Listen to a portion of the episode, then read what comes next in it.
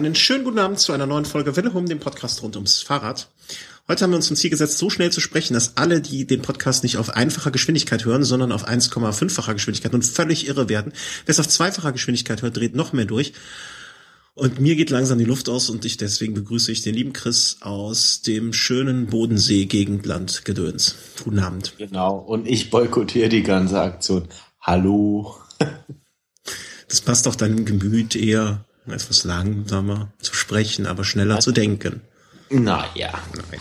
Ähm, wir, wir haben heute mal ausnahmsweise keinen Livestream aus, äh, aus guten Gründen und schlechten Gründen und ähm, es war diese Woche einfach etwas komplizierter mit Terminfindung und allem drum und dran und äh, vielleicht passiert auch noch was und deswegen ähm, heute diese Woche mal ohne Stream, ohne Druck und ohne Netz und doppelten Boden trotzdem.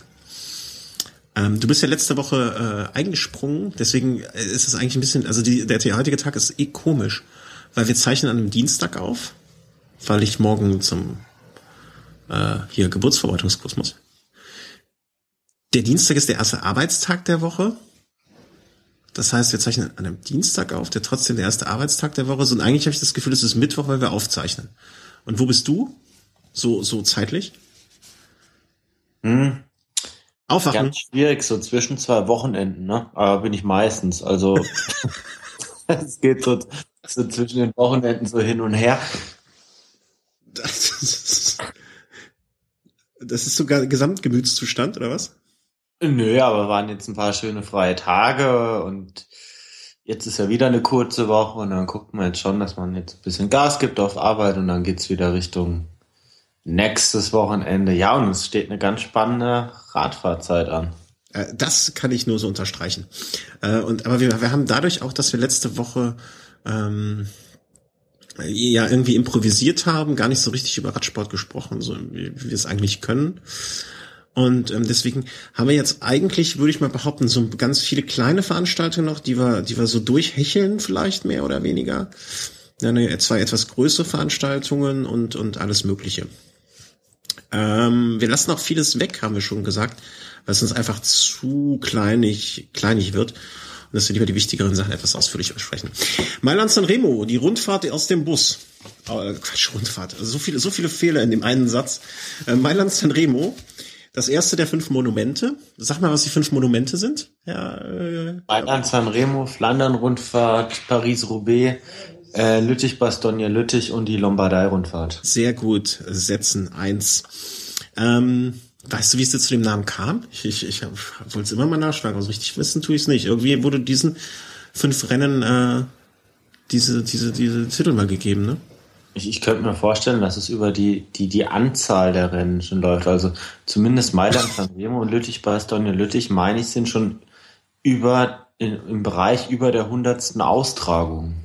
Äh, aber Flandern-Rundfahrt war die 99. Ne? Ich weiß es nicht genau. Doch, das da bin ich mir sehr sicher ähm, fünf Monumente der Handwillige. Wenn man in Google eingibt, also ich weiß nicht, Google ist ja so per, per personifiziert.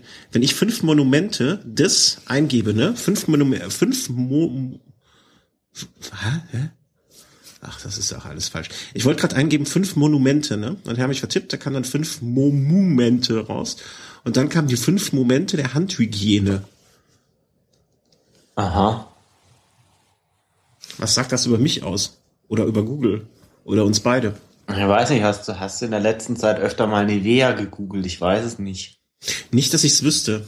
Und ich habe auf dem Rechner hier ein eigenes Profil. Also eigentlich hm, sollte.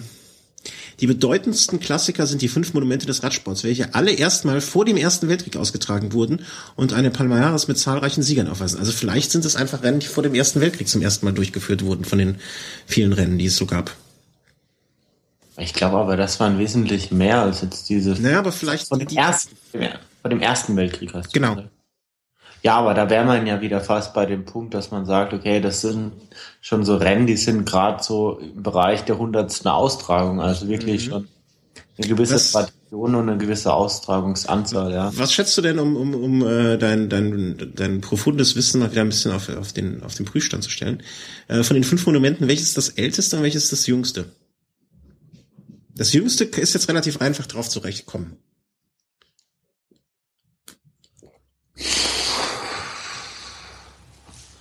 Ja, das da hätte ich jetzt gesagt, die Flandern-Rundfahrt. Bingo. Ähm, Hast das, du, ja. das älteste. Ich, ich würde mir jetzt schwer damit tun zu sagen, es ist die Lombardei-Rundfahrt. Deshalb würde ich die Lombardei-Rundfahrt ausschließen. Ich weiß aber nicht, ob es stimmt. Ich würde fast sagen, das älteste ist Paris-Roubaix. Nein. Du hast ähm, mit der Lombardei-Fahrt auch recht, dass es nicht ist. Ähm, es ist wirklich Lüttich-Bastogne-Lüttich. Von 1892, danach Paris-Roubaix 1896, Lombardei 1905 und Mailand-Sanremo 1907. Und Ja, dann äh, Flandern. Ja, ja, äh, pff, ey, ganz ehrlich, wer, wer das weiß, äh, der hat auch sonst äh, ein paar Sorgen mehr. Äh, nee, also ähm, um darauf zurückzukommen, äh, Mailand Sanremo, der erste der großen Frühjahrsklassiker äh, oder das erste der fünf Monumente. Äh, und in diesem Jahr hast du es im Bus, also es ist, glaube ich, eines der wenigen Rennen, wo ich mehr bewegte Bilder gesehen habe als du dieses Jahr. Ja, ich habe es im, im Zug verfolgt. Ach, hattest du doch Internet? Ja, ich so ganz schlechten Smartphone-Empfang. Ich meine, ansonsten. Also ich habe es nicht wirklich verfolgt. Ich habe ab und zu mal bei Cycling News habe ich die die Zwischenstände mir angeschaut, aber das ist dann natürlich auch nicht so das Wahre. Bei Mailand Sanremo kann ich es dann doch noch am ehesten verschmerzen, weil sich da die Spannung eigentlich meistens auch erst auf dem letzten Kilometer aufbaut. Und da muss ich mich ja selber loben, da habe ich dir ja fast einen astreinen äh, Direktticker geliefert. Also weil ich kam äh, irgendwie, wie ich in der letzten Woche, wie wir schon erwähnten, irgendwie ganz kurz vor Sendung, äh, vor, vor Schluss irgendwie acht Kilometer, zehn Kilometer oder so vorher rein und äh, hörte dann irgendwas, weil Werder, weil Werder an dritter oder fünfter Stelle oder so und äh, schickt es dir und da wurdest du auch direkt ein bisschen hektischer, da hatte ich so den Eindruck. Ich habe auch kurz überlegt, ob ich dich äh, aus Rache für die Anreise nach Berlin äh, veräppeln soll. Das Aber hätte ich nicht geglaubt. was hättest du mir nicht geglaubt? Ja, das, weil Werde da jetzt wirklich im Finale da top dabei gewesen wäre.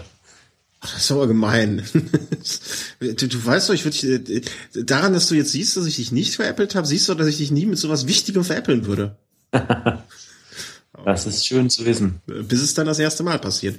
Nein, aber ähm, äh, ich habe dir sogar ein Bild am Ende geschickt, der, der, der, der Zieldurchfahrt und Degenkolb, äh, um es, die meisten kennen ja das Ergebnis.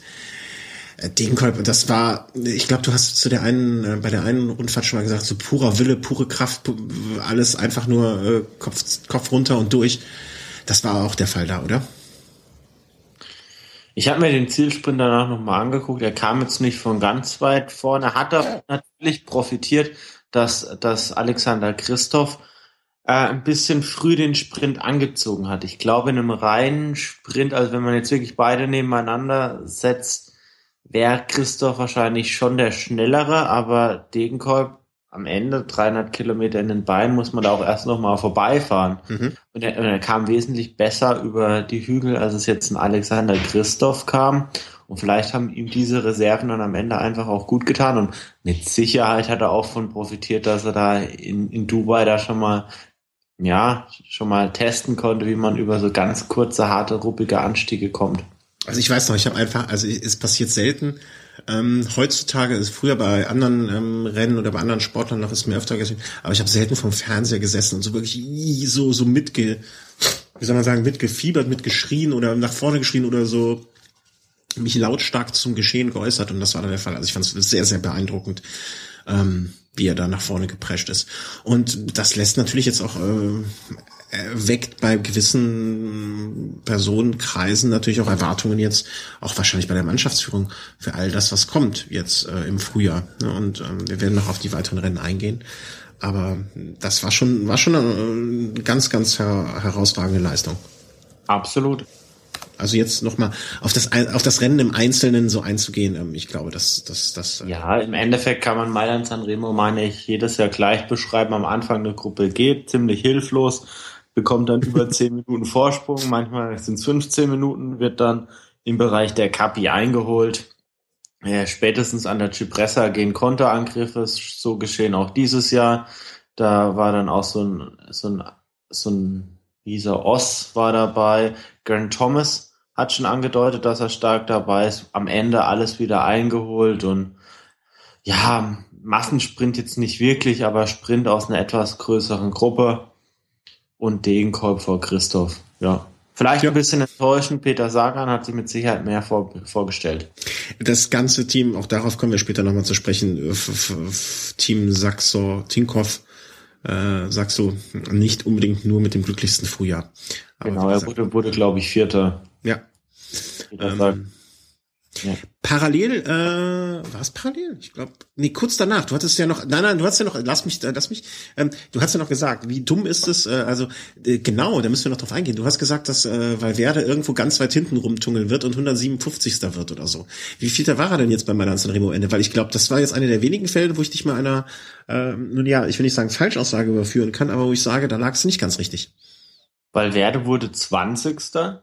Immerhin. Hätte, jetzt, ja, hätte man dir vorher gesagt, er wird 20. hättest du es nicht geglaubt. Ja, der Punkt, weshalb ich gesagt habe, er landet ein bisschen weiter hinter, war, dass ich, dass ich äh, Juan José Lobato stärker eingeschätzt habe. Ein Sprinter aus dem Team Movistar, mhm. der eigentlich recht gut über so Hügel kommt und wo ich von ausging, okay, weil Verde startet eine frühe Attacke, also jetzt nicht nicht im Bereich der ersten 50 Kilometer, aber dass er vielleicht an der Cipressa sich vielleicht an Gordon Thomas ranhängt hat er dann nicht gemacht. Lobato musste dann auch relativ früh abreißen lassen. Ich kann mir sehr, sehr gut vorstellen, dass falls jetzt Lobato an dem Tag einen stärkeren Tag gehabt hätte, es vielleicht sogar so gekommen wäre mit der frühen Attacke von Valverde, aber so brauchte Movistar quasi noch jemand fürs Finale, gut 20. Platz. Da frage ich mich dann halt auch, muss er deshalb da jetzt wirklich diesen weiten Weg da wirklich auf sich nehmen? Meine Meinung dazu weißt du, also ich, äh, ich denke nicht, dass das irgendetwas gebracht hat, aber nun ja, was soll's. Also wenn jetzt die Teamleitung will, vielleicht, vielleicht hast du ja irgendwann mal die Möglichkeit, äh, die Teamleitung von Movistar mal ordentlich zusammen, äh, sich mit denen zusammenzusetzen und das mal zu besprechen, was die sich da so überhaupt überlegen und ob sie sich überhaupt was überlegen. Am nächsten Tag direkt schon ähm, die, ja, die weitaus bekannte Katalonien-Rundfahrt. Genau. Ähm, auch dort wieder, also ich glaube, sollen wir in die einzelnen Etappen mal reingehen, nur ganz kurz vielleicht äh, erwähnen, wie es ausgegangen ist. Äh, erste Etappe Sprintankunft. Hm. Falsch. Falsch. Äh? Äh, Ausreich, Ausreißer, Ausreißer, sorry, äh, ziehe zurück, ziehe zurück meine Meldung. Äh, Ausreißer, drei Ausreißer hatten sich äh, de Klerk, Roland, äh, Pierre Roland und Paterski. Und man musste, also, oder davon bin ich ausgegangen. Also nach der ersten Etappe habe ich schon fast gedacht, okay, ein Pierre Roland bei einer ersten Etappe schon zwei Minuten 40 da Vorsprung zu geben, ist sehr mutig. Mhm. Und ich hatte schon ein Stück weit so das Gefühl, dass ich eine Situation, wie es meine ich vor ein paar Jahren mit einem Michael Albassini schon mal gab, dass man den sehr, sehr weit wegfahren lässt und der dann die Rundfahrt am Ende abschießt, dass ich sowas sehr, sehr gut wiederholen könnte. Okay. Also Pierre Roland, ja, wir kennen ihn, bei der Tour de France schon in den Top Ten gewesen. So ein Fahrer sollte man eigentlich nicht so weit weglassen. Äh, Frage, weil ich ich ne, ich habe ja ein schlechtes Gedächtnis und noch schlechteres Namensgedächtnis. Ähm, siehst du, jetzt habe ich ihn schon verwechselt. Es gab doch mal eine herausragende Etappe, äh, wo er eine herausragende Rolle gespielt hat. War das nicht eine Geschichte hoch nach Alp d'Huez? Er hat Alp d'Huez gewonnen. Ja, jetzt jetzt bist du aber auch ein bisschen baff, ne? Sehr sehr kurz. Allerdings Angriff von Alberto Contador schon am ersten Anstieg. Andy Schleck geht mit. Ja, und Kettle Evans hat es ein bisschen sein lassen und ein Thomas Vöckler hat an dem Tag mit Sicherheit das Podium bei der Tour de France verloren, weil er auf Gedeih und Verderb da versucht hat nachzusetzen und sich wirklich in die Säure reingefahren hat. Und am Ende des Tages hat dann ein Pierre Roland Alp d'Huez gewonnen, die Etappe. Aber kannst du mich jetzt auch mal kurz loben? Also das bist du von mir so nicht gewohnt. Ich, ja, ja, ja, ja. Auf, auf jeden Fall. Also es, ich, ich, bin, ich bin wirklich, du merkst es an meinem. Sprachlos. Also ich bin wirklich, ich bin komplett, ich bin komplett. Derangiert. Ja, also wirklich, also ich. eigentlich müsste man jetzt mal so eine Werbepause einschieben, um sich wieder zu sammeln. Vielleicht hören wir auf. Vielleicht sollten wir jetzt aufhören. Besser kann es ja nicht werden. Und nie wieder zurückkehren auf nee. den Ziel deines Schaffens. Genau. Äh, ja, ich, ich mache quasi den, äh, den Wiggins. Aber das ist ja meine Prognose schon. Äh, die wollen wir nicht vorweggreifen. Ähm, genau, Roland, also äh, Dreiergruppe und wie du schon sagst, äh, an Roland zweieinhalb Minuten oder 2,40 wegfahren lassen, macht man, macht man eigentlich nur, wenn man entweder sehr äh, verrückt ist oder sehr großes Selbstvertrauen hat. auf Seiten der Favoriten. Äh, kurz Favoriten, es war ein Contador da, es war ein Chris Froome da, es war ein Valverde da, ähm, wen kann man, natürlich äh, Thomas, ähm, äh, Was?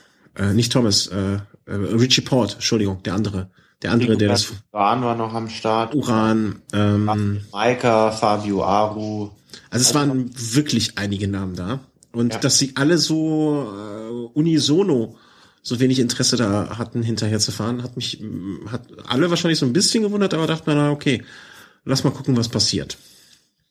Und es gab mit Sicherheit ein Team, das ein bisschen Interesse dran hatte, dass die erste Etappe nicht ganz so schnell abläuft. Das war das Team Movistar. Gerade mit einem Valverde, der nach einem 300 Kilometer Höllenritt am Vortag quasi am nächsten Tag gleich in die nächste Rundfahrt startet. Also sehr, sehr ungewöhnlich für mich, wenn man bedenkt, äh, dass, dass viele Fahrer, die so ein Rennen bestreiten, dann erstmal ein paar Tage Pause brauchen. Und für mich war eigentlich fast schon klar, okay, gut, ganz auf der Höhe wird man Valverde nicht erleben, aber schon auf der zweiten Etappe hat es dann wirklich schon zu einem Tagessieg gereicht. Also mhm. hat mich überrascht. Und äh, dann auch noch Doppelsieg. Also äh, Rojas äh, direkt hinterher vor Elmiger. Ähm, wer war noch dabei? Keldermann. Ähm, also im Prinzip. Es war so, es, es war eine hügelige Etappe und am Ende ging es dann nochmal auf der Zielgeraden ein bisschen bergan. Das kommt Valverde natürlich entgegen. Oder es die, die reinrassigen Sprinter, sofern es es bei der Rundfahrt überhaupt gab, waren da jetzt nicht mehr ganz vorne mit dabei. Äh, direkt gehen wir, gehen wir mal einfach in dem Tempo, würde ich sagen, weiter. Nächster Tag, äh, wieder, glaube ich, eine hügelige Etappe. Äh, Pozzo Vivo schießt ab, ähm, Roland fährt ins äh, weiß, weiße Trikot, ist es dort, glaube ich, ne? Ja. Äh, und, weiße Trikot. Und Valverde mit viel Pech äh, ist, ist gestürzt, ich glaube so 40 Kilometer weg vom Ziel, ist nur ganz schwer wieder in die Gänge gekommen, hat da Glück gehabt, dass, dass sein Team am Anfang noch ein bisschen unterstützt hat, aber hat dann das Heft auch in die eigene Hand genommen und konnte den Abstand dann doch wieder sehr, sehr stark verkürzen. Also es war zwischenzeitlich mal über eine Minute Abstand nach vorne. Am Ende waren es dann noch 22 Sekunden.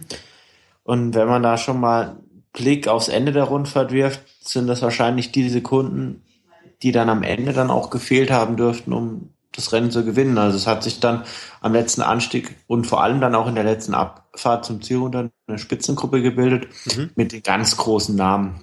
Pozzo Vivo, Uran, Dan Martin, Alberto Contador, Fabio Aru, Richie äh, Port. Richie Port, also ein Froome hat ein bisschen geschwächelt, den hätte man mit Sicherheit auch stärker erwarten können. Allerdings sein Hauptaugenmerk war auf der Tour de France. Vielleicht jetzt Richie Port mit Blick auf den Giro schon einfach einen Schritt weiter. Und ja, Pozzo Vivo auf der ganzen Abfahrt keine, keine Arbeit gemacht und hat dann hinten raus, ja, nochmal eine Attacke geritten. Und ja, das Ding dann. Das hat gereicht durchgezogen, genau. Hm. Ähm, äh, zwischen, jetzt habe ich es natürlich schon zugemacht. Ähm, vielleicht für die gehen wir direkt und sagen dann nach der nächsten Etappe, äh, Roland hatte das äh, weiße Trikot. Ähm, um es am nächsten Tag direkt wieder weiterzugeben, nächster Tag so ein bisschen die Königsetappe der Katalonien-Rundfahrt. Und ähm, TJ van Garderen, BMC, abgeschossen vor Richie Port, vor Alberto Contador. Ähm, und danach sind sie alle so peu à peu eingetrudelt. Ne? Also dann äh, Daniel Martin, Kellermann, ähm, Pozzovivo, Valverde, alles so peu à peu à peu à peu. Äh, Froome habe ich jetzt auch dort wieder mal vorne nicht unbedingt gesehen. Also es war nicht ganz so seine Veranstaltung. Und äh, das weiße Trikot hatte dann übernommen an diesem Tag äh, Barte Klerk. Äh, 20 Sekunden ungefähr vor Port und Pozzovivo. Ja, TJ van Garderen hat ja schon bei Paris-Nizza angedeutet, dass er recht gut drauf ist. Äh, La Molina, Skigebiet, kennen einige. Es war die Königsetappe der ich dachte gerade, den Fahrer kenne ich ja gar nicht. Von wem redet er jetzt? La Molina. La Molina. Ja.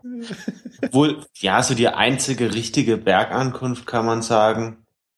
Und die Etappe, wo man jetzt im Vorfeld vielleicht hätte denken können, okay, gut, es, gibt kein Zeitfahren, auf der Etappe wird, wird das Rennen entschieden. TJ van Garderen hat sich voll auf diese Etappe konzentriert, hat sie abgeschossen. Richie Port dahinter, zweiter, Contador dritter. Ja, wieder die, ja, die, die üblichen Verdächtigen, nenne ich jetzt mal vorne mit dabei. Und du hast ja schon gesagt, Barte Klerk nach der Etappe zwar noch vorne, aber spätestens nach der Etappe hat man dann auch gesehen, okay, ja, der Gesamtsieg war jetzt für die Fahrer, die jetzt auf der ersten Etappe jetzt nicht ganz vorne mit dabei waren, noch nicht weg. Alles war noch drin. Mhm. Und wie Froome? Was war mit Froome? Also kann man das, kannst du das jetzt schon ein äh, so sagen? Also ähm, hast du da hinterher noch Stimmen gehört? Also er war ja, ist jetzt an keinem Tag irgendwie vorne so richtig mit aufgetaucht, oder habe ich das übersehen? Ach, ich, ich weiß jetzt nicht, woran es lag. Also ich kann mir auch gut vorstellen, dass er sagt, ja, es ist noch, noch relativ früh in der Saison, März. Warum jetzt im März schon wirklich auf Krawall fahren? Ziel ist die Tour de France. Letztes Jahr hat er die Tour de France nicht gewonnen. Die interne Konkurrenz beim Team Sky wird ja auch nicht kleiner. Und dass er da dann sagt, okay, Kopfsteinpflaster steht auch wieder an. Vielleicht wird er auf dem Kopfsteinpflaster bei der Tour was verlieren. Umso stärker müsste er dann in den Bergen sein. Mhm. Zeitfahren ist sehr, sehr kurz. Also ich glaube, es wird dieses Jahr noch wichtiger, auf dem Punkt fit zu sein, vor allem für einen Chris Froome, dem man da quasi wirklich ja, durch das fehlende lange Zeitfahren und die Kopfsteinpflaster-Etappe wirklich einige Steine da in den Weg legt. Vielleicht will er da einfach na, dieses Jahr auf Nummer sicher gehen. Ähnlich wie es vielleicht letztes Jahr ein Vincenzo Nibali da gemacht hat, der auch ja eigentlich vor der Tour de France kaum Ergebnisse eingefahren hat und dann bei der Tour aber dann plötzlich da war. Mhm. Es würde ja zu ihm passen, dieses geplante oder dieses sehr ähm, pra pragmatische und äh, Rest ist mir scheißegal, Hauptsache ich bin bei der Tour gut.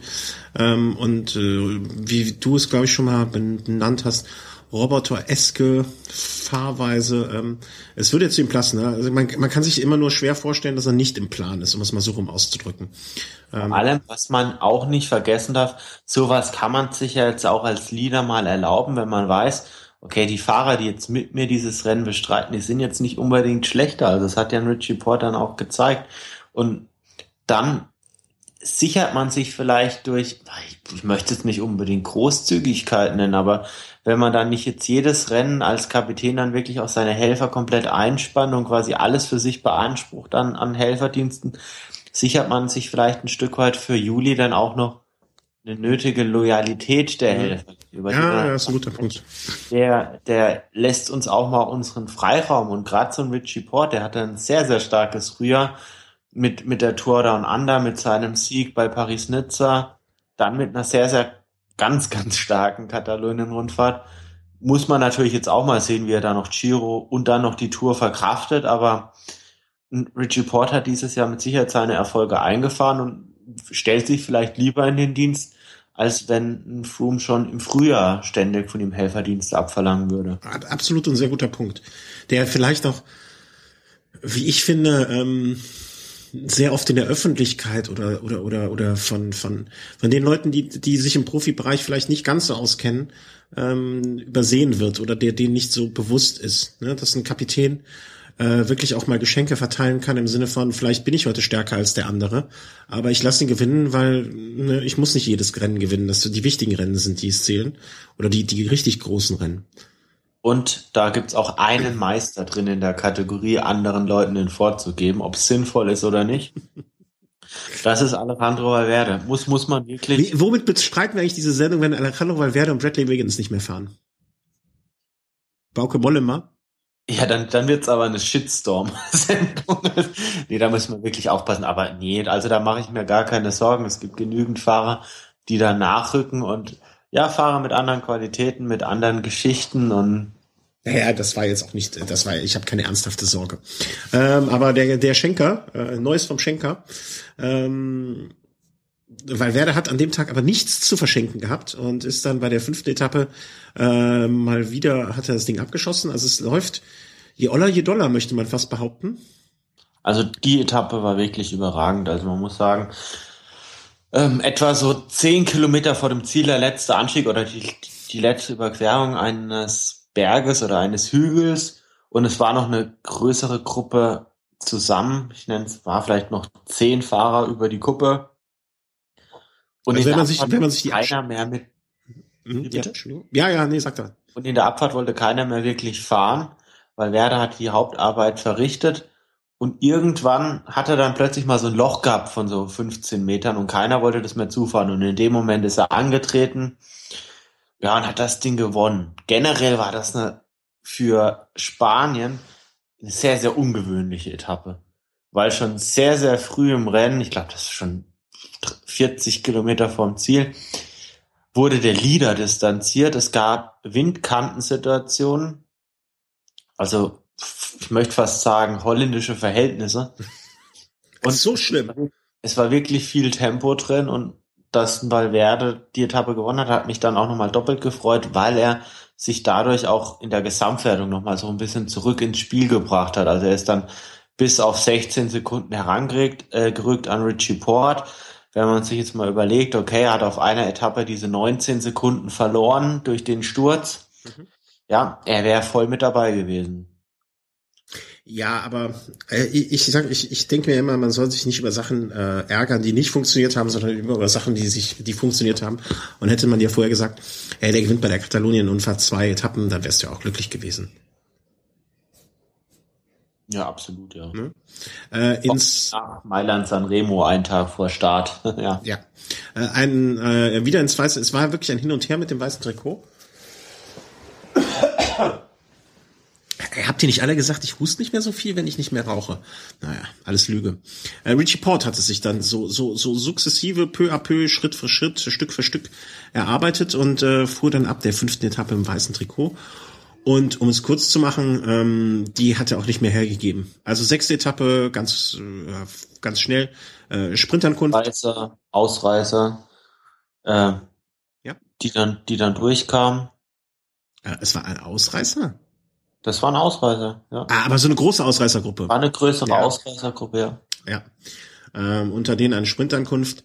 Und äh, am letzten Tag dann in Barcelona, ähm, wärst, du letztes, wärst du dieses Jahr in Barcelona gewesen, hättest du den großen Sieg von Alejandro Valverde erfahren. Ja, letztes Jahr war ich ja ein, zwei Tage zu spät in Barcelona. Ich finde, die letzte Etappe, die da jetzt seit einigen Jahren da rund um das ehemalige äh, olympische Sportgelände da ausgetragen wird, sehr, sehr, sehr reizvoll. Also ich bin die Strecke letztes Jahr dann auch mal abgelaufen. Es ist sehr, sehr schöne Kulisse. Mhm. Man kommt da an sämtlichen Sportstätten vorbei. Aber findest du nicht auch, dass die Sportstätten schon ein bisschen sehr abgerockt sind? Also ich war, ich, ich, ich weiß nicht mehr genau, wann ich da war. Aber ich war vor gar nicht allzu vielen Jahren, ich schätze mal jetzt so maximal Boah, doch, schon so lange, vor zehn, zwölf Jahren ungefähr mal da. Boah, wie lange ist das schon her? Jetzt wollen wir es aber jetzt nicht schlecht reden. Aus der Helikopterperspektive sieht man den Verfall nicht. ja, aber wir sind ja beide große Olympia-Fans und deswegen tat mir das im Herzen weh zu sehen, äh, wie das schon so so wenig Jahre, sagen wir mal zehn Jahre nach Olympia, wann war 92 war Barcelona, ne? Äh, das schon zehn Jahre nach Olympia, das schon so ein bisschen im Verfall war. Und ich gebe dir vollkommen recht, dieser Anstieg, der auch bei der Vuelta schon gefahren wurde, ich glaube vor zwei Jahren oder letzt, vor zwei Jahren ähm, oder vor drei Jahren. Ja, hm? immer mal wieder. Ja. Jetzt darf man aber auch nicht vergessen, jetzt warst bestimmt auch nach Olympia 2004, warst du dann noch mal in Athen, also da sieht jetzt auch nicht mehr alles so. Nee, nee, nee, nee. Äh, ich möchte das gar nicht, äh, ich möchte jetzt gar nicht den Spaniern da irgendwas Böses. Ich finde das grundsätzlich sehr, sehr schade, wenn solche Sportstätten da aufgebaut werden. Und ich war damals im Olympiastadion und da, da, da, da dagegen ist das Stadion vom ersten FC Köln ja ein Tempel. Ne? Also das war echt schade. Also mir tat das in der Seele weh. Ich fand das schade, dass solche Sportstätten dann in Anführungszeichen verrotten oder da so, so, so brachliegen. Das, da, da kann man ja nur in Deutschland, was im Olympiapark betrieben wird, das ist einfach mal zum Beispiel eine ganz grandiose Geschichte. Ich kenne es jetzt weniger aus anderen Ländern. Ich glaube, in London wird auch noch sehr, sehr viel genutzt und wird es auch über Jahre noch genutzt werden. Ähm, dass diese, das ist ja auch eine relativ neue Idee, die Nachhaltigkeit der Sportstätten. Ne, das gab, also, hattest du in München natürlich die Möglichkeit, dass der FC Bayern 1860 das Stadion wirklich nachhaltig erstmal noch genutzt haben. Mm, mm, ja, genau. Das war vor zehn Jahren jetzt halt nicht mehr so der Fall. In Köln wird das Stadion auch genutzt. Jetzt hast du allerdings dann auch in Spanien schon vielleicht eher die Tradition, dass es reine Fußballstadien gibt. Ich bin mir jetzt zwar jetzt nicht so ganz sicher, aber so ein FC Barcelona wärst jetzt aus dem Nou Camp oder Camp Nou, je nachdem, auf welche Reihenfolge man da jetzt Mehrwert legt, wirst du da jetzt nicht in so ein neues Stadion da, das jetzt null Tradition hat und nur für die Olympischen Spiele da jetzt errichtet wurde, wirst du da jetzt nicht reinbekommen, ne? Hm, äh, ich dir vollkommen recht, aber dann hätte man vielleicht, wäre jetzt mein Gedanke zum Beispiel gewesen, ähm, dass man vielleicht so ein Leichtathletikstadion in etwas kleineren Dimensionen baut oder etwas äh, oder zu einer Multi Multi Sportstätte baut und eine Eröffnungsfeier, die jetzt dann den riesigen großen Rahmen auch einfach in einem Fußballstadion gemacht hätte, zum Beispiel. Ne? Aber die, diese, dieser Gedanke der Nachhaltigkeit der Sportstätten ist ja noch ein gar nicht so alter Gedanke. Deswegen das ist auch gar kein Vorwurf. Aber äh, um darauf zurückzukommen, dieser Anstieg oder dieses dieser Teil durch das Gelände ist wirklich sehr sehr schön. Ja, vor allem ähm, ja, die die Sp das spannende Element auf der ganzen Etappe war einfach, wie weit vor kommt Valverde noch. Also mit Sicherheit von den Gesamtklassementsfahrern der, der stärkste Sprinter. Es gab Zeitbonifikation, von daher war sehr, sehr vieles möglich. Mhm. Und ja, das, das Team Movistar hat die ganze Etappe über diese Führungsarbeit im Hauptfeld auch gern angenommen und dann ging es in die letzte Runde. Das letzte Mal den Hügel hoch und erst sah es so aus, als würde jetzt gar nichts passieren. Denn Martin hatte zwar in der Runde davor schon mal angegriffen, wurde aber wieder eingeholt. Und als dann so ein bisschen Flaute war, hat weil wer das dann wirklich nochmal probiert, hatte dann erstmal so ein bisschen, ja, nicht wirklich das Pech, aber äh, gab dann den Nachteil, dass jetzt ein Pozzovivo gleich nachgesetzt hat, ja, auch ums Podium zu verteidigen, was ihm dann am Ende auch gelungen ist. Aber weil wer dann hat dann gemerkt, okay, gut, es sind jetzt doch noch einige Kilometer, wenn er da jetzt voll Stoff gibt und wird am Ende eingeholt, ja, dann wird das nichts. Und hat sich dann ein bisschen zurückfallen lassen wieder und hat dann aber auch im Schlusssprint noch die Körner gehabt mit der Hilfe von, von Rochas und hat die Etappe noch gewonnen, hat sich im Endklassement noch auf Platz zwei geschoben, was mhm. nach dem Sturz und vor allem nach der Tatsache, dass er als einziger von den Top-Favoriten da Mailand Sanremo in den Beinen hatte, wirklich aller Ehren wert ist. Drei Etappen von einer siebentägigen Rundfahrt zu gewinnen, ähm, da braucht man gar nicht diskutieren. Also äh, Sieger der Herzen würde ich ihn ja fast dann nennen, ne? wenn dieser Begriff nicht so abgedroschen wäre. Also man muss sich ja einfach nur vorstellen, es hätte da Zeitbonifikation gegeben. Ne? Es gab Zeitbonifikation. Man hätte sich mal vorstellen können, es hätte Zeitbonifikation in einem ausreichend großen Maße gegeben. Ähm, Musst du mich so reinreiten, dass ich das nicht weiß? Ähm, ich habe ich hab, ich hab auf die Zeitbonifikation vor zwei Minuten hingewiesen, mein Lieber. Wo war ich denn da gedanklich? Komisch. Bei wer? ähm, echt, hast du, wo war ich denn da gedanklich? Da war ich schon wieder einen Schritt weiter. Äh, aller Ehren wert, herzlichen Glückwunsch. Ähm, E3-Preis. Wir müssen jetzt mal ein bisschen hier äh, durch die, durch die, durch die Pushen kommen wir können es jetzt ein bisschen schneller durchziehen, genau. Ja, Garen Thomas, er hat es bei Mailand Sanremo probiert und diesmal kam er dann wirklich durch, hat, hat sich abgesetzt zusammen mit, mit Peter Sagan und Stanek Stieber. Ja, mit Peter Sagan will dann hinten raus eigentlich keiner mehr wirklich fahren. Nee. Und Gern Thomas hat es dann probiert und Sagan konnte einfach nicht mehr. Stieber hat das ein bisschen zu spät gemerkt, okay, dass Sagan dann nicht mehr in der Lage ist, hat nachgesetzt war dann aber zu spät und ein Sagan ist nach hinten durchgereicht worden und hat erneut wirklich nicht das gebracht, was vielleicht manch einer der Führungsriege bei Tinkoff Saxo von ihm erwartet hat. Sagan, ähm, man möchte ihn fast mal so zur Seite nehmen und fragen, ähm, was ist denn los? Also äh, dieses Jahr irgendwie, da läuft's einfach nicht oder da will er nicht, äh, da will er nicht in die in die Pötte kommen. Gibt's da irgendwie, hast, hast du mal was gehört oder ein Gerücht gehört oder was, was dann liegen kann oder, oder was ich habe keine Ahnung. Ich habe keine Ahnung. Vielleicht ist es ja doch irgendwie was ganz Kleines, was irgendwann mal wieder dazu führt, dass der Knoten platzt und dann kommen wieder die Siege en masse. Man muss schon sagen, von den Palmares dieses Jahr, da geht einiges ab. Ja, zwei Tage später, Gent Wevelgem dann gleich wieder Garen Thomas wieder sehr, sehr gut dabei, wurde mhm. diesmal Dritter.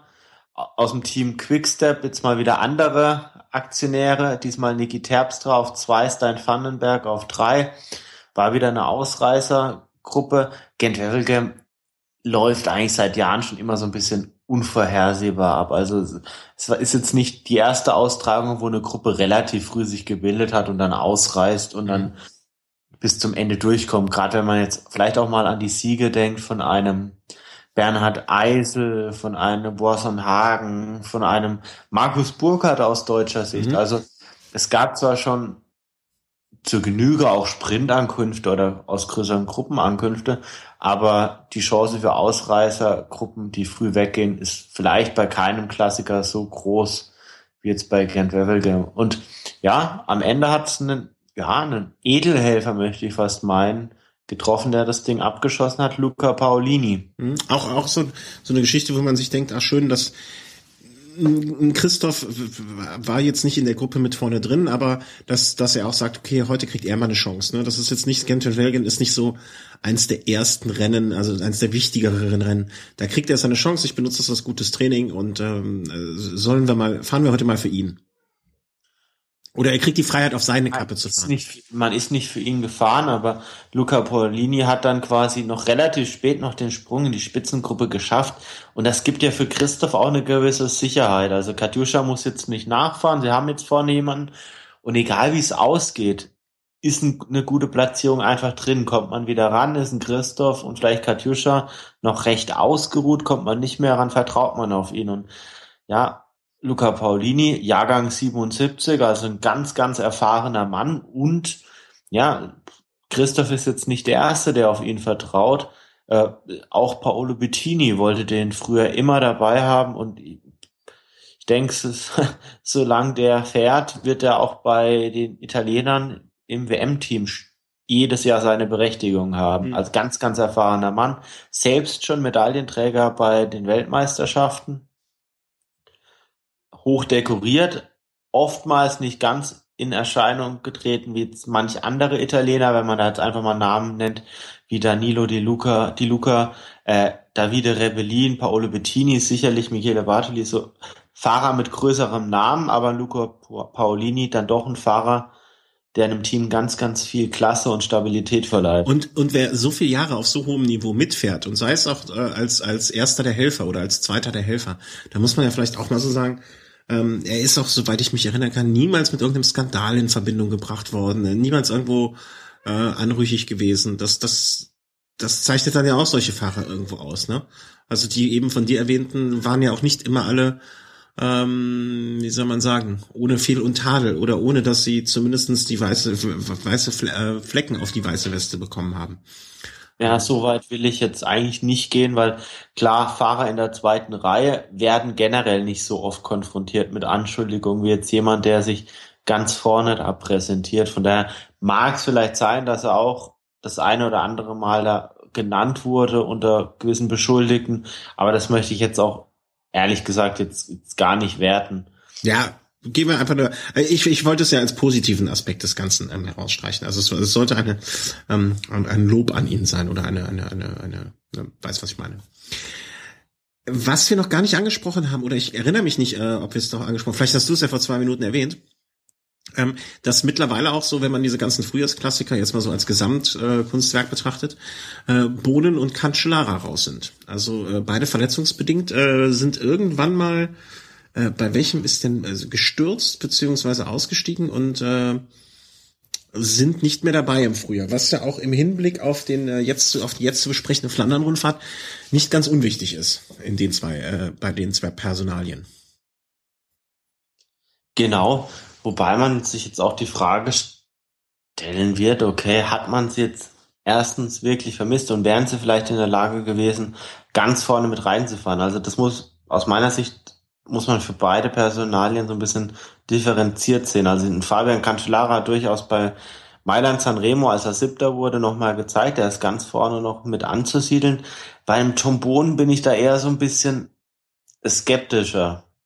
Mhm. Also er, er wurde ja bei Umlauf Head Newsblatt äh, mitsamt seiner Quickstep-Mannschaft, also komplett von Ian Stannard, da einfach mal komplett in den Boden gestampft. Ob ja. er da jetzt zurückkommen hätte können, ich weiß nicht. Zumal die, die Taktik voll auf Boden zu setzen, es, ja, es ist doch recht eindimensional und so stark wie das Team Ethics Quickstep generell aufgestellt ist, wäre es vielleicht auch ein Fehler gewesen, sowas zu machen. Ich weiß nicht, ob Bohnen dann mittlerweile vielleicht nur noch eine Spielfigur ist, aber nicht mehr so die ganz bestimmende in diesem ET Quickstep Team. Zumal man jetzt einen Niki Terpstra hat, der da letztes Jahr schon Paris-Roubaix gewonnen hat, dieses Jahr schon wieder stark gefahren ist. Man hat einen Stanek Stieber, der schon starke Leistung gebracht hat, die Starade Bianche gewonnen hat.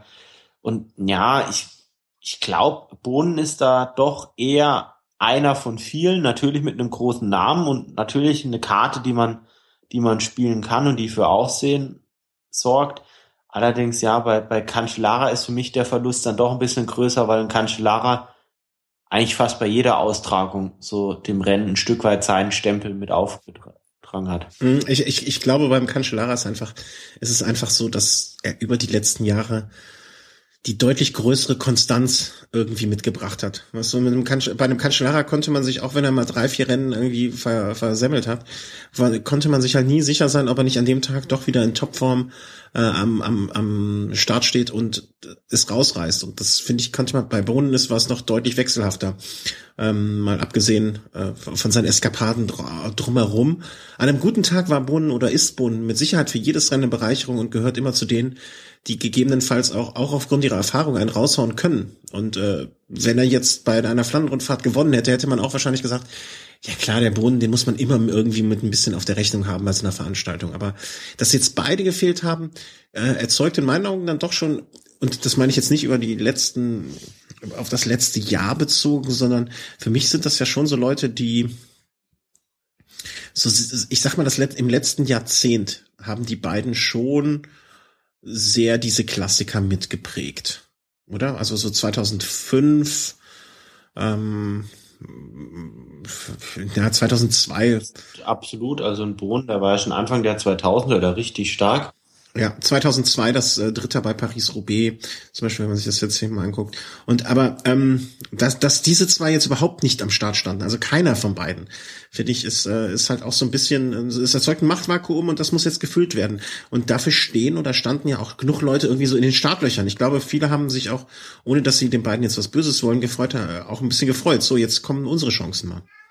Absolut. Und da, da gab es dann auch einen Fahrer, der hat dann ja, im Vorfeld gibt's ja jedes Jahr die Tour de Panne und da hat ein Fahrer, wenn auch nur eine Etappe ganz knapp, aber hat er drei Etappen gewonnen, Alexander Christoph. Mhm. Und hat dann auch in dem Zeitfahren dann noch einen Bradley Wiggins, zwar jetzt nicht besiegt, aber noch in Schach gehalten und kam definitiv mit einer ganz, ganz starken Form da jetzt wirklich zur Flandern-Rundfahrt. Und um es mal äh, verkürzt darzustellen, ähm, ab, hast, hast du das Rennen live gesehen, äh, sehen können? Ja. Ja. Ah, es, es war doch wirklich so, dass man, also ich, ich beschreibe es jetzt mal kurz aus meiner Sicht und du sagst es dann aus der Sicht eines jemanden, der sich besser auskennt. Die zwei haben sich irgendwie immer ein Stückchen weiter weggeschlichen und man dachte immer, ich hatte bis ab bis ganz, ich habe noch sehr lange nicht geglaubt, dass sie durchkommen und irgendwie ähm, ich habe wirklich bis zu alle, bis sehr, sehr lange Zeit gedacht, das wird knapp, das wird knapp, das wird knapp. Es wurde ja nicht so wirklich knapp, aber es war auch nicht so ganz klar eindeutig. Aber dass der Christoph, dass die das zu zweit so durchziehen können, hätte ich, habe ich erst zu einem sehr späten Zeitpunkt wirklich glauben können. Ja. Die haben ja nicht, die haben ja nicht mit einer Attacke so zack weg, sondern das hat sich alles irgendwie so langsam entwickelt und wurde dann immer, und das war, glaube ich, auch vielleicht so ein bisschen das, warum es so kam. Ähm, dass, dass die anderen das gar nicht richtig mitgekriegt haben vielleicht. Mitgekriegt glaube ich schon, aber man wiegt sich vielleicht ein Stück weit dann doch in Sicherheit, dass mhm. noch, noch was wird. Und es kamen da noch zwei Anstiege. Und ja, ein Garen Thomas kam am Anstieg am Ode Quaremont ja schon noch relativ nah. Ich glaube, das Problem, das er dann einfach hatte, war Stanek Stieber und damit halt auch die, die Klasse vom ETX Quickstep Team. Das dass es dann halt auch nicht so einfach ist, wenn man, wenn ein Fahrer eines Teams vorne ist und man versucht als Einzelfahrer nachzusetzen und man hat dann jetzt einen zweiten Fahrer von denen noch am Hinterrad, da jetzt wirklich alles zu mobilisieren. Ich denke, dass das hemmt dann schon ganz gewaltig. Und es war auch kein Team wirklich bereit, alles zu geben für eine Nachführarbeit. Also beispielsweise mhm. BMC hätte jetzt wirklich die, die Kapazität noch ein Stück weit gehabt, wenn man sich überlegt, Markus Burkhardt wurde da jetzt 16. und Daniel Oss war noch relativ weit vorne dabei mit, mit Platz 11 und Jean-Pierre Drucker auf Platz 28. Die waren ja stellenweise, als vorne die zwei weg waren, noch zu viert unterwegs. Also da, vielleicht hat man da sich einfach ein Stück weit auch verpokert. Hm. Und das bei Lotto, bei Lotto ein Stück weit das Gleiche. Äh, gut, ein Fahrer, den ich bei Lotto wirklich mal herausheben muss, für ja. mich der überragende Fahrer des Rennens. Und wer weiß, wie das Ganze vielleicht sogar ausgegangen wäre, wenn er jetzt nicht vielleicht die eine oder andere Aktion gebracht hätte, die vielleicht dann doch ein bisschen ein paar Kräfte zu viel gekostet hat, aber André Kreipel an dem Tag absolut. so stark bei einem Eintagesrennen noch nie gesehen. Oh, ja, ich habe auch gedacht, was ist, äh, äh, ich, ich wollte kurz, ähm, man weiß ja hier, ne, in Köln gibt's ja auch äh, Leute, die im Radsport sehr verbunden sind und vielleicht ein André, André Greipel äh, auch äh, besser kennen. Ich wollte schon jemanden kontaktieren und fragen, was ist denn, was habt ihr dem Greipel denn in dem Kaffee getan? Ne? Also das war wirklich unfassbar. Ähm, äh, das war in bester, bester, in bester Helfer-Klassiker-Manier, was er da abgeliefert hat. Und ich glaube auch, das war, ähm, das, das, das, also äh, unbeschreiblich. Um es mal so zu sagen, das unterscheidet ein André Greipel von, von einem von dir sehr geschätzten Mark Cavendish beispielsweise, weil ein Cavendish, der hätte nach 100 Kilometer gesagt, bäh, nee, heute kann ich nicht gewinnen, das Wetter passt mir nicht, ich gehe jetzt lieber ein Eis essen, ich beende das Rennen, mir ist kalt, mir ist, oder mir ist warm, oder, oder das ruckelt zu sehr übers Kopfsteinpflaster. Und André Greipel stellt sich halt in den Dienst der Mannschaft und das macht Mark Cavendish eben nicht. Mark Cavendish, ja, vielleicht ist es für ihn dann auch so ein Shit Race, wenn er es nicht gewinnen kann, ich weiß es nicht. Aber äh, nee, bin ich ja, da, da gebe ich dir recht. Ich bin ja nicht, äh, ich bin ja nicht Fan von äh, Bradley Wiggins aufgrund seiner äh, mannschaftsdienlichen Leistungen.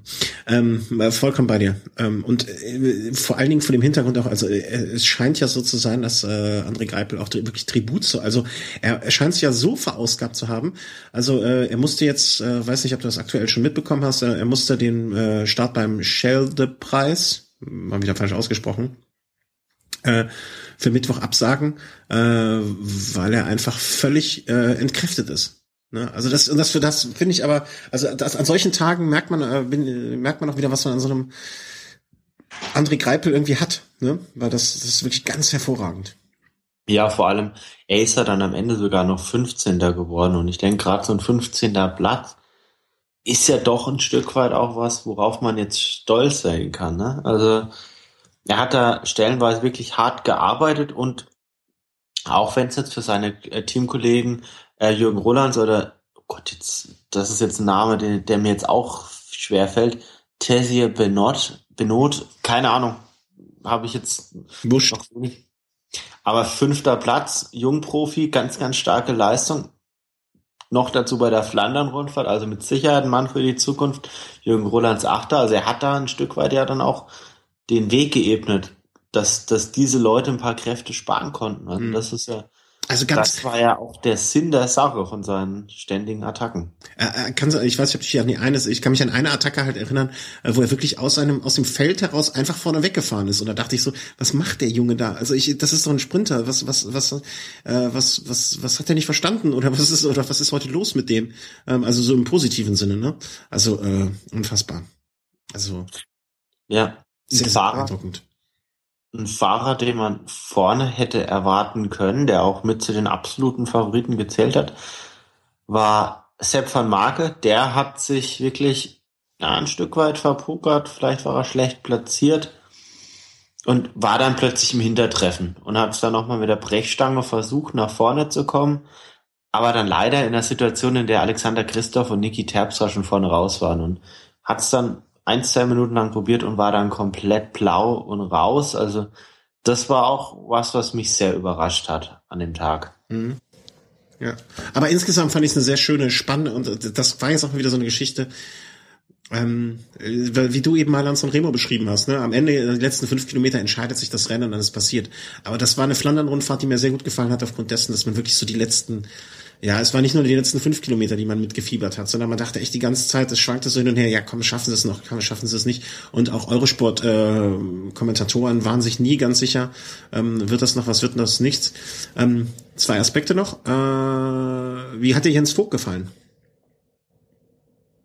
Er war auf jeden Fall aus meiner Sicht eine Bereicherung, weil doch die eine oder andere Geschichte mhm. dazu kamen, die man so jetzt noch nicht kannte. Klar, wenn jetzt ein paar Leute jetzt schon seit Jahren zusammen Radsport kommentieren, wiederholen sich die Geschichten zwangsläufig. Aus deutscher Sicht, wenn du Jens Vogt ansprichst, noch ganz, ganz kurz, ich weiß nicht, ob das dein zweiter Aspekt war, John Degenkolb siebter. Ich sag mal, immerhin ist jetzt vielleicht von, vom Rennen her jetzt nicht ganz so seins, aber mit ein bisschen mehr Glück wäre da auch mehr drin gewesen. Jetzt bin ich gespannt auf deinen zweiten Aspekt. Ich habe eine Vermutung. Äh, ich wollte noch sagen, zu Jens Vogt bin ich auch ähm, deiner Meinung. Äh, ich fand gut, ich hatte ein bisschen die Befürchtung, dass er die komplette Sprechmaschine anwirft. Ähm, es, es war genau nicht zu viel. Weißt du, was ich meine? Ich, hätte, ich dachte vorher auch, es wird monologisiert bis zum geht nicht mehr. Ähm, und er hat sich da ein bisschen zurückgenommen oder wurde zurückgenommen. Und das fand ich sehr, sehr gut. Die zweite Geschichte natürlich, ähm, was haben die Shimano-Fahrer äh, vor der Fahr vor die, neutral die den neutralen Materialwagen gefahren haben, äh, getrunken vorher? Ähm, Shimano ist holländisch, oder? Die, die, die, Firma Shimano selber ist natürlich äh, aus Fernost. Äh, Japan, China? Ich weiß nicht, Japan wahrscheinlich. China. Aber haben, meine ich, einen holländischen Bezug? Ich weiß gar nicht mehr. Das Team Shimano äh, hat einen holländischen Bezug. Okay. Ja, ja vielleicht zu sehr, vielleicht zu sehr am Schimmelkäse geschnüffelt. Ich weiß es nicht. Also es war auf jeden Fall gut, okay. Jetzt verurteilen wir die Fahrer jetzt mal nicht im Vorfeld. Ich glaube, es ist ganz, ganz schwer in so einem Rennen in dem jetzt von links, von rechts, von hinten, von vorne permanent Fahrer äh, an dir vorbeigeschossen kommen, wo jetzt mal Fans auf der Straße stehen, da jetzt wirklich zu 100 Prozent immer die Konzentration so hoch zu halten, wenn jetzt vor dir auch mal ein Auto bremst. Ich kann es mir aktuell nicht vorstellen, dass ich das über eine Etappe hin leisten könnte. Allerdings, Nein. wenn, ja, man, man geht ja von aus, okay, die Fahrer, die da jetzt am Start sind, die haben vielleicht doch andere Vorkenntnisse, sind oftmals vielleicht selber Profis gewesen. Es war ein, es, wenn ich da einhaken darf, es war ein Ex-Profi und ja. ein Polizist. Genau. Wie gesagt, das also es war einfach beides drastische Bilder. Hm. Man, man fühlt sich ein bisschen erinnert an, an die Situation mit Johnny Hugerland vor ja. einigen Jahren bei der Tour de France. Ja. Ich sag mal so, glücklicherweise werden die Narben, die diese zwei Fahrer vielleicht fürs Leben behalten, nicht ganz so drastisch sein wie die von Johnny Hugerland. Das ist ja, war wirklich ein extremer Fall. Da kriege ich jetzt schon Gänsehaut. Allerdings, ja, gut, wenn dann so ein, so ein Auto vor dir dann halt plötzlich bremst und du vielleicht auch nur eine Sekunde geistig abwesend ist, bist, was wirklich schnell passieren kann, dann, dann kracht's dann halt einfach. Und dann kann man mhm. froh sein, dass so ein Sebastian Chavanel wahrscheinlich nicht mehr passiert ist. Und bei einem Jesse Sergeant, ja, sehr, sehr, sehr bitter, klar, logisch. Also, und da ist jetzt die Teamtaktik jetzt erstmal außen vor. Also, im Endeffekt kann man ja doch nur sagen, ein Begleitfahrzeug oder ein Fahrer eines Begleitfahrzeugs macht es jetzt äh, ja, etwa wie ein Schiri beim Fußball oder bei anderen Sportarten immer dann alles richtig, wenn nicht über ihn gesprochen wird. Ja, genau. Das jetzt gerade äh, in einem Rennen und dann noch dazu bei einem der größten Rennen der Welt vielleicht zwei solche Vorfälle sich ereignen, macht die Sache natürlich besonders tragisch. Äh, mir sagte heute jemand, äh, läuft es bei Shimano nicht, brauchen die wieder die Öffentlichkeit, was auch ein bisschen zynisch ist, aber ähm, ja, es ist einfach scheiße gelaufen und ähm, Pech, ne? Pech und äh, ich glaube Unvermögen mit Sicherheit nicht. Es war einfach Pech und äh, den Fahrern alles Gute und äh, man muss das aber, glaube ich, zumindest mal ansprechen. Den Fahrern alles Gute, mögen keine bleibenden Schäden entstehen.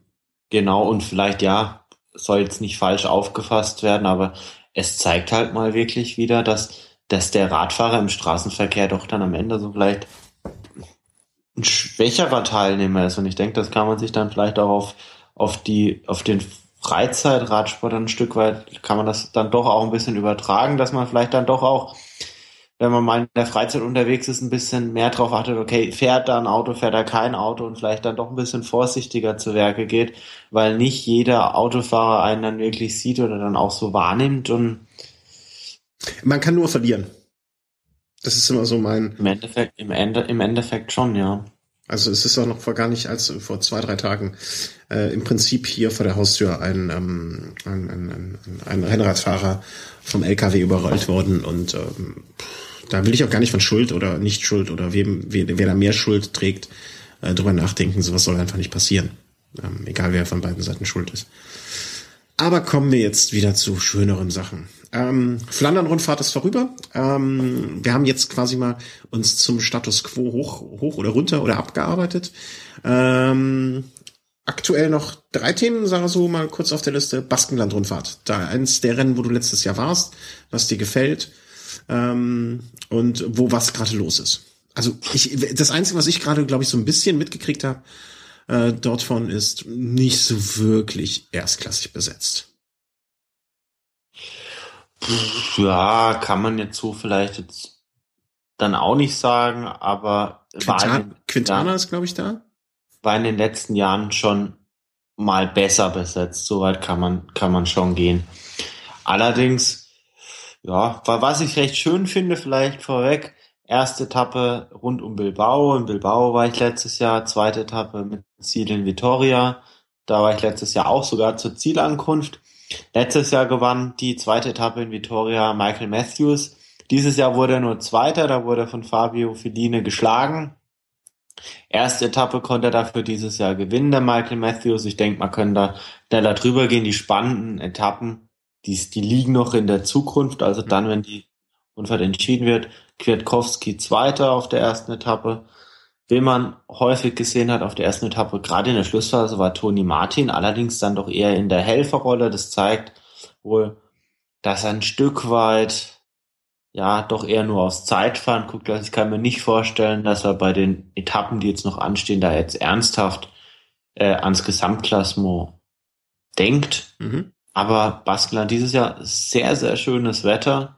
War in den letzten Jahren, letztes Jahr jetzt nicht, aber in den Jahren davor nicht unbedingt so. Ich bin dieses Jahr ehrlich gesagt froh, dass ich es auch mal aus der Ferne mir anschauen kann, weil von nahem ist es gar nicht so leicht anzuschauen. Ich habe es damals ja schon erwähnt.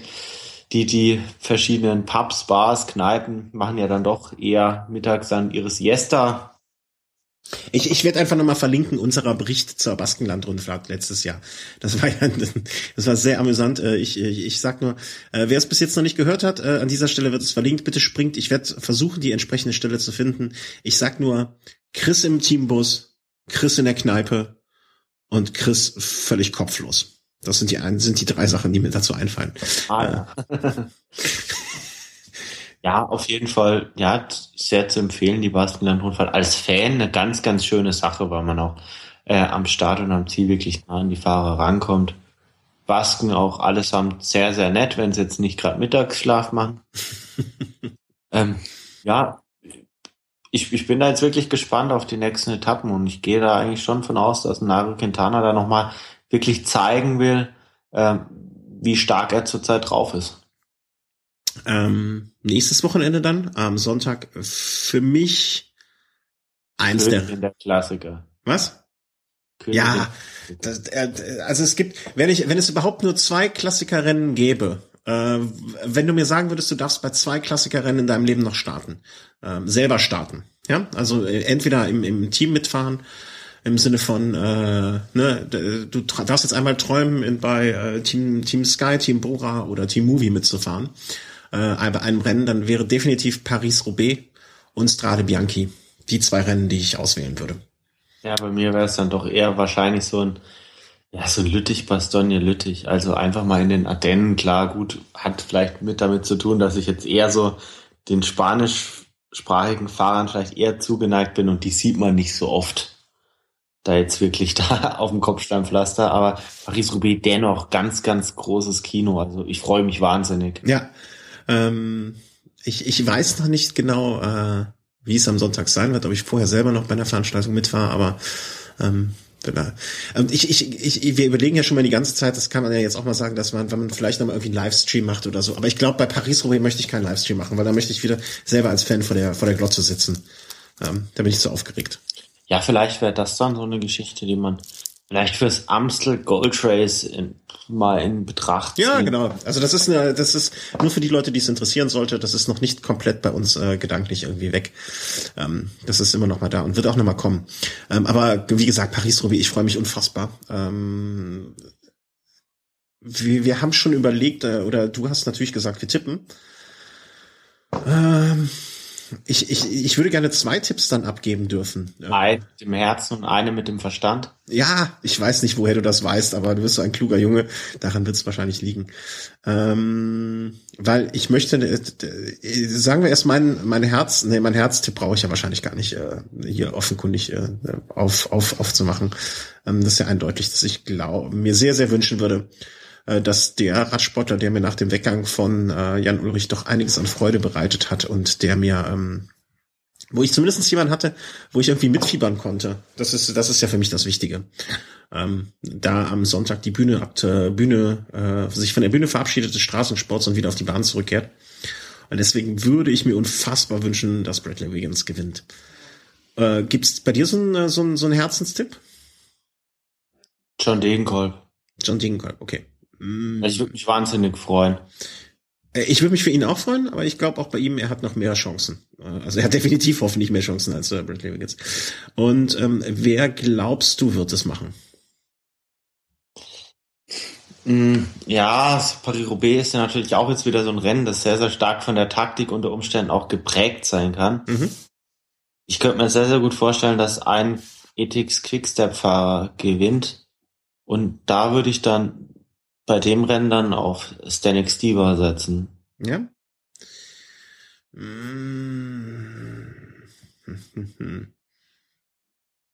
Ich muss mal gerade eine Sache noch nachgucken vorher. Und zwar, wer war denn noch mal der Fahrer bei ähm, ähm, ähm, beim Flandern-Rundfahrt, der Dritter geworden ist? Greg van Avermaet. Der ist mein äh, Favorit. Ähm, nee. Okay. Was? ja, wir können das gern so festhalten. Äh, ja, ich glaube von Avamat. Ich tippe auf von Avamat. Äh, warum, weshalb, kann ich gar nicht so genau beschreiben. Aber irgendwie, ich hatte den sehr, sehr stark. Ich hatte den gefühlt sehr, sehr stark. Ähm, Der war definitiv stärker als ein Peter Sagan. Ja, das auf jeden Fall. Also was Sagan mit los ist, da kommen wir gleich zu, äh, möchte ich gar nicht wissen. Äh, aber ähm, Van Avermaet, das der, der, äh, den, den habe ich so ein bisschen so als äh, als Geheimtipp und ähm, Christoph ist natürlich jetzt auch super stark, aber ich weiß nicht, also wenn er noch ein Rennen gewinnt, dann macht er mir langsam ein bisschen Angst. Und da kommt ja, bei mir dann auch so. Jetzt, man kann ja jetzt auch nicht jeden Fahrer nennen, der jetzt da ganz vorne mit dabei ist. Es gäbe mit Sicherheit jetzt auch zehn Fahrer, die da jetzt wirklich in Frage kommen könnten. Mhm. Nee, aber ähm, weil Christoph jetzt natürlich durch seinen Sieg bei der Flandern-Rundfahrt aber das würde mir langsam Sorge machen. Also ich möchte diesen Gedanken gar nicht in mir aufkommen lassen, äh, dass Einfacher wieder so unfassbar dominant ist und was das bedeuten könnte. Äh, dementsprechend, nee, ich glaube äh, von Havermatt. Der ist, der ist mein Mann. Für, mein zweiter Mann. Für Sonntag. Das ist jetzt wirklich mal der erste Tipp von dir seit langem, den ich mal ernst nehmen kann. Also, also Havermatt ist wirklich ein Fahrer. Klar, wenn es ein bisschen kopierteres Gelände hat, ist er mit Sicherheit ein bisschen stärker einzuschätzen, aber mit dem Fahrer machst du, glaube ich, jetzt nichts falsch. Könnte natürlich auch sein, dass, dass vielleicht Daniel Oss bei BMC vielleicht mal für Paris-Roubaix dann doch eine Freigabe erhält. Also, dass man mal sagt, okay, pass auf, hast dich jetzt bei den anderen Klassikern ein bisschen in den Dienst der Mannschaft gestellt, heute darfst du. Hm, ja, aber das werden wir sehen. Äh, wir wetten natürlich äh, um ein Bier. Ne? Das äh, letzte Bier haben wir vergessen, was ich dir zahlen musste. Ähm, dementsprechend jetzt doppelt oder nichts, ne? Äh, alte Manier. Äh, so, da ist die Leitung wieder da. Ich glaube, wir sind rausgeflogen, als es darum ging, doppelt oder nichts. Äh, also zwei Bier statt einem, wenn du mit deinem Tipp näher dran liegst als ich. Ansonsten äh, gibt's nichts für niemanden. Ähm, Auf jeden Fall, weil ich, ich lieg ja, glaube ich, auch noch so drei Wetten, drei Wetten Vorsprung da wirklich in Führung. also ich habe quasi nicht wirklich was zu verlieren. Ja, jetzt im Moment steht's 1 zu 0 für dich. Naja, Moment, also es geht ja auch noch um Fahrradputzen. Ja, ja, das ist ja was anderes. Raum, Raum zweimal. das ist ja eine andere Baustelle. So. Ah. Äh, ähm, wo waren wir denn jetzt stehen geblieben? Jetzt habe ich das Dokument, wo wir hier unsere, unsere Aufzeichnungen haben, äh, habe ich dicht gemacht. Ich depp.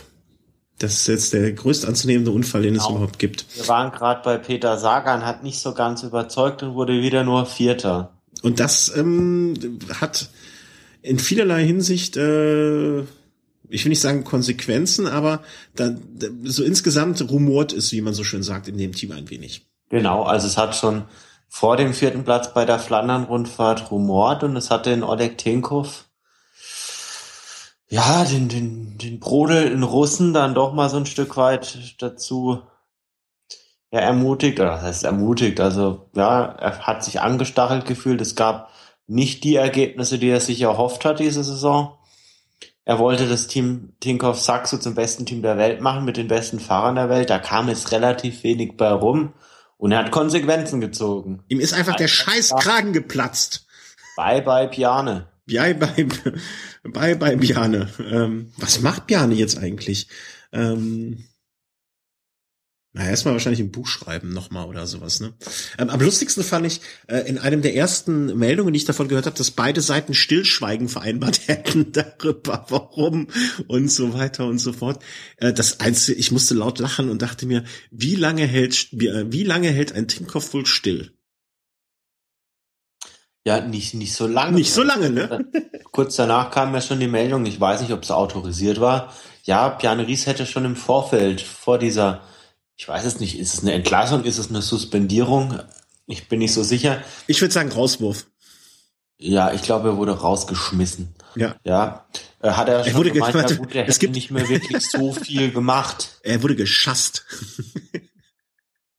ja. Ähm, ja, er, er hätte, ja genau, er hätte nichts mehr gemacht eigentlich. Und ähm, das, ich, ich, ich, ich hätte da gerne mal so bei einer der letzten Sitzungen der beiden irgendwie mal Mäuschen gespielt. Ähm, ich, ich, ich kann mir irgendwie nicht vorstellen, dass ein Bjarne Ries nur noch die Füße hochnimmt. Ähm, er passt irgendwie nicht so zu seinem Naturell, finde ich. Andererseits, man war nicht dabei und kann man sich auch nicht wirklich eine Meinung bilden. Aber das ist, klingt alles schon sehr, sehr kurios und komisch. Ich könnte mir schon vorstellen, dass sowas auch auf einen, auf einen Peter Sagan vielleicht dann noch ein Stück weit vielleicht auch einen gewissen Einfluss hat. Wenn auch halt nur ein bisschen psychologischer Natur. Mhm. Ein, in so einem Team, in dem man weiß, okay, alles läuft glatt, alle ziehen an einem Strang, ist es vielleicht ein bisschen besser, als wenn es dann schon so verschiedene Lager gibt. Vielleicht die einen, die dann eher zu Björn Ries halten, andere, die vielleicht eher äh, einem Oleg Tinkov dann hörig sind. Die, die internen Strukturen kennen wir jetzt zwar beide nicht, mhm. aber so ein Team, in dem es rumort, das ist nie schön. Ich denke, Astana kann ein Lied von singen, die wissen jetzt gerade auch noch nicht wirklich, wie es weitergeht. Und pff, Jetzt darf man wirklich mal gespannt sein, ob sie wirklich wieder eine gewisse äh, Ruhe da etablieren können, weil rein von der Besetzung ist, ist das Team äh, Tinkoff Saxo natürlich zu ganz großem in der Lage, vor allem wenn es dann an die dreiwöchigen Grundfahrten geht. Ich mag ja diesen Tinkoff, äh, nee, mögen ist das falsche Wort. Also ich, ich finde ihn nicht übermäßig sympathisch. Ähm, aber was er da mit diesem Team äh, klar, wenn er nahezu finanziell un, unerschöpfliche äh, Ressourcen hat, ist das ja auch verständlich. Aber was, die, was dort am Team aufgeboten wird, ist nun mal also, weit, äh, weit über vielem anderen. Und ähm, ich kann einerseits ein bisschen nachvollziehen, dass er jetzt so langsam Siege einfordert, aber andererseits ist äh, Radrennen und äh, Radsport ist keine Mathematik, ne? Dann ist nicht, äh, ich kaufe mir die zehn besten Fahrer der Welt und ich werde die nächsten Rennen alle dominieren. Ähm, so funktioniert es einfach nicht. Ja, und ähm, was, was ich mir halt denke, okay, was erwartet er denn? Also der, das Hauptaugenmerk von vielen Fahrern liegt eben auf den dreiwöchigen Grundfahrten. Wenn man jetzt im Vorfeld der Saison gesagt hätte, okay, an welchen äh, Ergebnissen soll man am Ende der Saison äh, das Team messen? Genau. Dann wäre wahrscheinlich bei vielen erstmal so ein Erfolg von Contador beim Giro, vielleicht auch noch bei der Tour ähm, ganz oben anzusiedeln die beiden Rennen finden erst noch statt. Raphael Maika hat bis jetzt enttäuscht, aber hatte auch im letzten Jahr seine größten Ergebnisse erst äh, bei bei ähm, beim Giro bei der Tour. Klar, Sagan hängt jetzt bei bei den Klassikern noch ein bisschen durch, aber man darf jetzt nicht vergessen, so ein vierter Platz bei bei der Flandern-Rundfahrt, das ist jetzt ja auch kein schlechtes Ergebnis. Klar, wenn man jetzt mit 25 schon die Vita von Peter Sagan hat. Erwartet mhm. vielleicht, gerade wenn so ein Cancellara jetzt nicht am Start ist, vielleicht dann doch den einen oder anderen Sieg mehr, aber gerade bei den großen Klassikern, ganz am Ende ist es dann doch auch ein bisschen ein Stück weit, in Anführungszeichen, eine Lotterie, da kommt es dann auch auf viele, viele Kleinigkeiten an. Ähm, man, man, man kann sich man kann sich gute Platzierungen durch Fahrer kaufen, aber man kann sich keine Sieger kaufen. Das habe ich mir irgendwo gelesen. Ich glaube, das trifft die Sache dann auch ganz gut. Ähm, manchmal manchmal läuft es bei einem nicht und der steckt dann läuft es bei zwei nicht und dann läuft es bei, bei drei oder vier nicht. Und wenn sich die Fahrer nicht wohlfühlen, Mai, dann, dann, dann kommen auch nicht die Ergebnisse, die, die man sich als Teamleiter vielleicht erhofft. Das ist halt so. Äh, muss er mit leben. Ne? Und ähm, dass jetzt ein Bjarne Ries, den ich auch, finde ich, ganz unumstritten halte, jetzt mal einen auf den Deckel gekriegt hat, ist vielleicht nicht das Allerschlimmste und ich finde es nicht das Schlechteste. Aber ähm, das ist einfach ein großer Komödienstadel da. Das muss man einfach mal so sagen. Und äh, es, es hat auf eine andere Art und Weise Unterhaltungswert. Äh, Natürlich, vor allem, es ist jetzt vielleicht auch die für fürs Boulevard vielleicht ein bisschen auch interessanter, als wenn da jetzt gar nichts passiert. Ne? Also man kann ein bisschen was neben dem Radsport richten, ne? man kann vielleicht auch mal das Hauptaugenmerk weg vom Sportlichen ziehen. Und vielleicht ist ja auch das eine große Marketingstrategie, dass dann vielleicht die, die fehlenden Ergebnisse durch, durch zunehmende mediale Aufmerksamkeit da wirklich vielleicht wieder versucht werden. Da. Vielleicht können wir an dem Punkt, das steht gar nicht im Konzeptzettel, weil wir, weil es uns beide, glaube ich, so wenig interessiert, aber vielleicht zumindest am Rande erwähnen. Äh, Nibali, äh, Team Astana, Anhörung, Doping, äh, wird zurückgestuft. Äh, Nibali sagte, Team Astana ist das große Beispiel für sauberen Radsport. Ähm, also da muss ich lachen. nee, also, also, also ganz ehrlich, da muss man doch von einem Vincenzo Nibali zweifeln. also jetzt, jetzt mal, mal, ganz ehrlich, also wenn das ein Pian Ries sagt, er sei ein Beispiel für sauberen Radsport, dann nehme ich das genauso ernst. Oder wenn es ein Lance Armstrong sagt, mit, mit der Spritze noch in der Vene. Also so weit würde ich jetzt bei Nibali nicht gehen, aber wenn so viele Dopingfälle jetzt wirklich auch gut, auch beim Kontinentalrennstall, wozu ich jetzt mal eine gewisse Verbindung dann doch auch unterstelle, in den letzten Monaten, letzten, ja, vielleicht zwölf Monaten da vonstatten gegangen sind, dann kann ich das Team jetzt nicht als das Sauberteam der Welt ver verkaufen. dann kann ich vielleicht sagen, klar, es sind Fehler passiert. Ich sage mich selbst vielleicht rein davon und bringe mich da jetzt nicht so in die Schusslinie. Aber sich da noch hinzustellen, zu sagen, Astana steht für sauberen Radsport, ich weiß nicht, welche Mittel da auf gewisse Gehirnaktivitäten da wirklich Einfluss haben, aber da tue ich mir ganz, ganz schwer damit. Schön. Ich finde immer schön, wie du, dass man, dass man noch, äh, dass man noch zu dem Punkt kommt, ähm, dass du dich empörst. Was du klangst so empört. Und das, hm? Nee, also das, das geht ja mal wirklich gar nicht. Also ja, das finde ich ja, das finde ich ja sympathisch und das macht dich ja auch so sympathisch, dass du dich empören kannst. Leute, die sich nicht mehr empören können, sind ja auch traurig.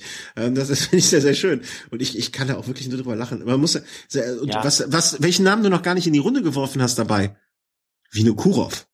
Nee, also ich möchte ich möchte jetzt eins noch mal festhalten. Ich unterstelle einem Nibali kein Doping.